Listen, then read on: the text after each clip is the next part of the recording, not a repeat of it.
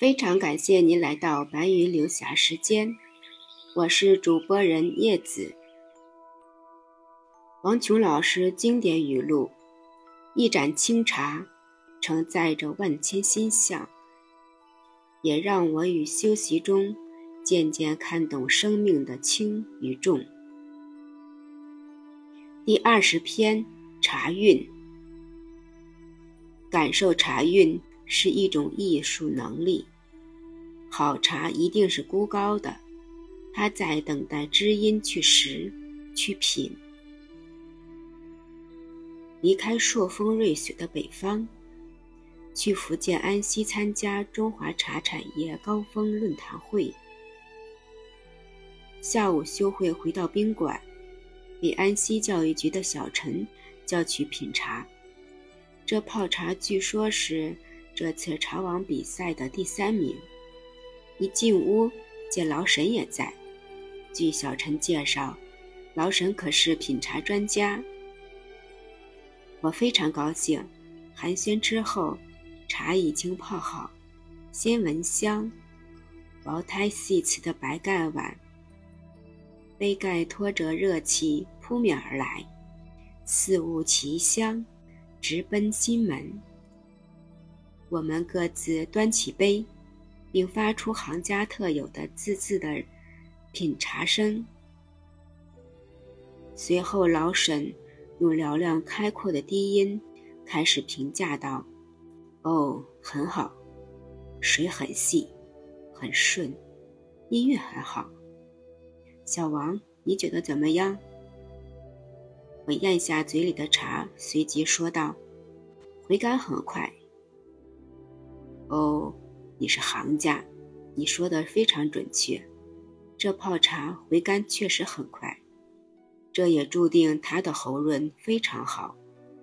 这些所有的优秀品质，构成了铁观音特殊的音韵。细品茶韵，的确需要功夫。领受茶韵，除了认定它的香气外，还对它外形。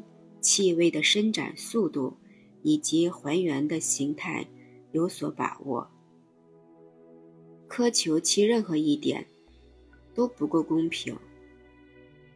我们捕捉其多样美质的集合性，这体现了美的绝对值。它回馈给我们的是一次艺术的体验，要求我们对其美的和谐。进行由表及里的全面诠释，把抽象的美做具体的细节体现。韵，让人可近处思量，又可远处欣赏，可当时高兴，可日后喜悦。我们在回味的台阶上踱步，韵，登上距离的天桥。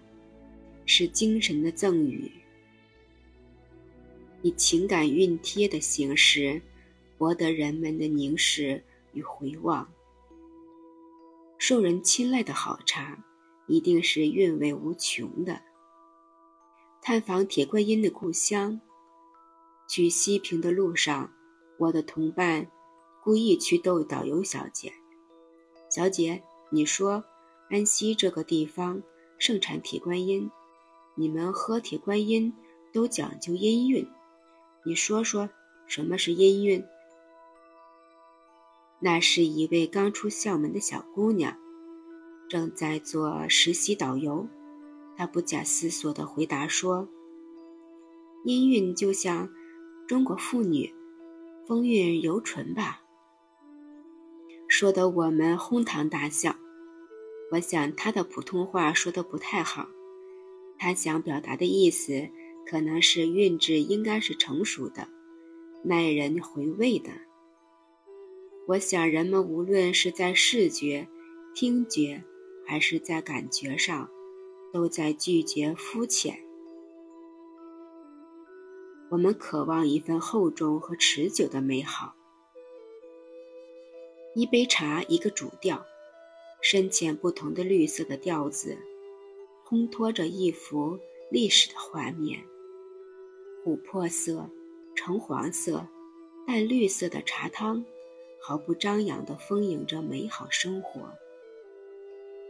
有的沉静清雅，比如绿茶；有的多情热烈，比如花茶；有的奔放豪烈，比如武夷岩茶；有的浪漫赤诚，比如红茶；有的矜持高贵，比如铁观音。韵致的形成是要有条件的，那山。那水，那雾霭，都是茶的韵致所需要的。你看那茶树上的嫩芽，等待采茶女那纤纤玉手采摘的那一刻，就好像是长大成人，离家后的再度金身，去萎凋，去发酵，去包容，功力敛于一叶之深。醇香芬芳，沉重似铁。观音上轿，大喜的日子到了。如意郎是高山流泉，还是江河中流？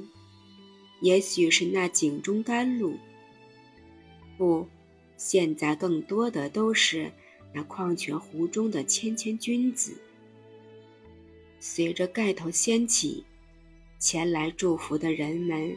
借着喜气儿，对新娘子品头论足，一定要说上个三六九等。韵致就在这个过程中，断定了新娘的品质。品质能品出韵味，那是心情与茶香的融合。茶的韵致、韵律、韵味，赋予人类更多的。在于开启智慧。人们在学茶、习茶、洗茶的时候，学会了欣赏，学会了感受。感受茶韵是一种艺术能力。